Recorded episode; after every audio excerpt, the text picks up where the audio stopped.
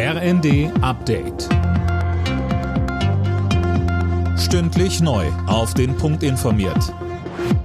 Ich bin André Glatzel. Guten Tag. Erneut geht im Bahnverkehr in ganz Deutschland so gut wie nichts mehr. Bis Freitagabend streiken die Lokführer der Gewerkschaft GDL. Bis zum Schluss hatte die Deutsche Bahn noch versucht, den Ausstand gerichtlich zu verhindern, erfolglos. Im Fernverkehr ist aktuell nur etwa jeder fünfte Zug unterwegs, auch im Regionalverkehr gibt es Probleme.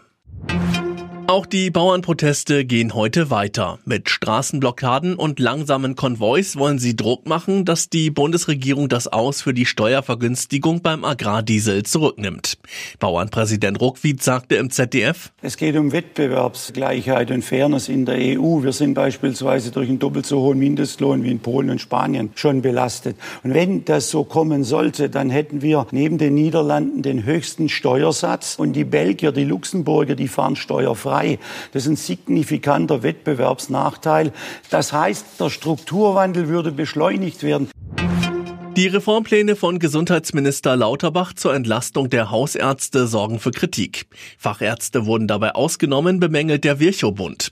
Weil die Honorarobergrenzen wegfallen sollen, befürchtet der Krankenkassenverband außerdem höhere Krankenkassenbeiträge. Der FC Bayern nimmt Abschied von Franz Beckenbauer. Wie der Rekordmeister am Abend erklärte, soll es eine große Gedenkfeier für den Kaiser geben. Sönke Rölling, wann ist da was genau geplant? Also wie es vom Verein heißt, sollen sich Freunde, Wegbegleiter aus dem nationalen und internationalen Sport, der Kultur und Politik sowie generell alle Fans am 19. Januar, also nächste Woche Freitag ab 15 Uhr im Stadion von Beckenbauer verabschieden können. Bis dahin leuchtet abends der Schriftzug Danke Franz an der Arena-Fassade. Aber nicht nur der FC Bayern will Beckenbauers gedenken. Zum Start nach der Winterpause in der Fußball-Bundesliga soll es am Wochenende vor allen Spielen eine Gedenkminute geben. Alle Nachrichten auf rnd.de